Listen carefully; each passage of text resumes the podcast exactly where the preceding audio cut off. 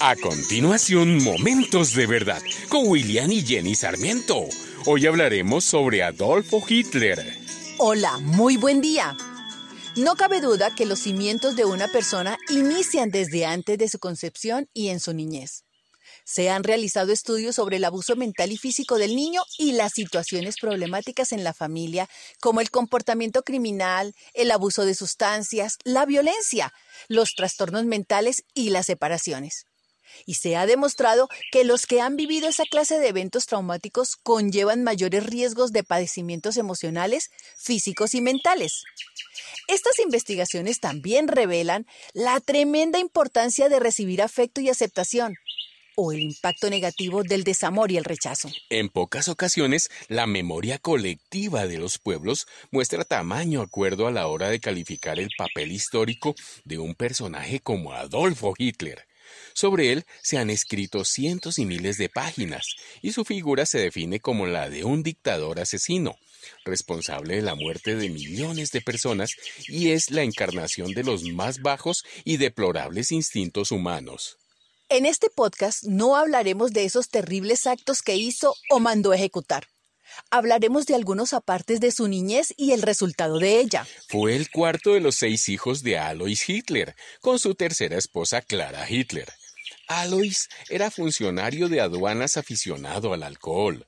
En virtud a su ocupación, se mudaban de residencia continuamente, ocasionando inestabilidad en sus hijos, de los cuales solo dos llegaron a la edad adulta, entre ellos Adolfo. Su infancia distó mucho de ser feliz, siendo objeto de frecuentes palizas e insultos despreciativos por parte de su padre.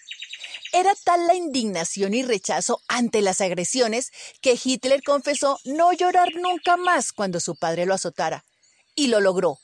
Pero lo hizo para con todas las circunstancias, volviéndolo duro e insensible. De muchacho, fue un estudiante mediocre que no llegó a finalizar la enseñanza secundaria.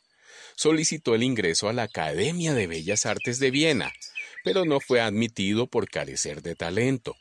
Esto lo desestabilizó en su interior porque su deseo era convertirse en pintor. Entonces Adolfo Hitler es un producto de un padre violento en todos los sentidos y un hijo resentido y endurecido por la vida, dominado por el pecado reinante en cada ser humano. Historias como esta y como la de cientos de hombres crueles como Benito Mussolini, Augusto Pinochet, tuvieron que lidiar con el desamor, el rechazo y hasta el miedo, y tomaron decisiones arraigados en su sentir. Es importante reconocer que el miedo al castigo, al rechazo, a la desaprobación están latentes en la gran mayoría de las personas, pero la gran diferencia la hacen esos primeros momentos de vida, desde la concepción, la niñez, la adolescencia y hasta la edad mayor, incluso en el día a día, Nada más reflexiona en tu pasado. Muchos de tus dolores, miedos que te han afectado, vienen desde allá. No podemos cambiar el pasado, pero sí podemos modificar el presente y el futuro. Y esto lo hacemos cuando tomamos decisiones. Decidir, amar, vivir, perdonar. Por ejemplo, perdonar a las personas que quizás sin querer o sin el deseo de hacernos daño te hirieron. Incluso perdonar a tus padres. Ellos en su mayoría dieron de lo que recibieron. Una persona no da de lo que no ha recibido o conocido a menos que su alma esté libre de todo rencor. Esta es la manera de empezar a sanar y transformar tu vida. Puedes hacerlo con cada persona. Cada dolor o herida tiene un perdón y una bendita llamada amor.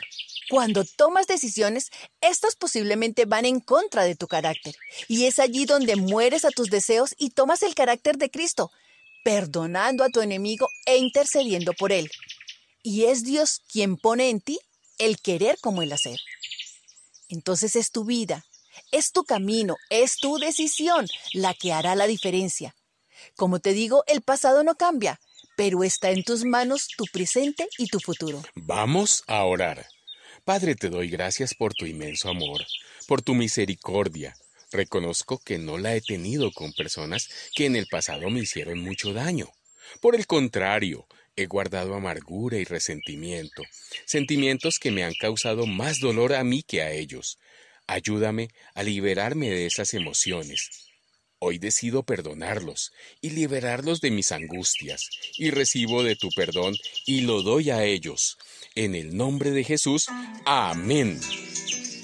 Esta es una producción de la Fundación Momentos de Verdad, una palabra de vida para tu espíritu.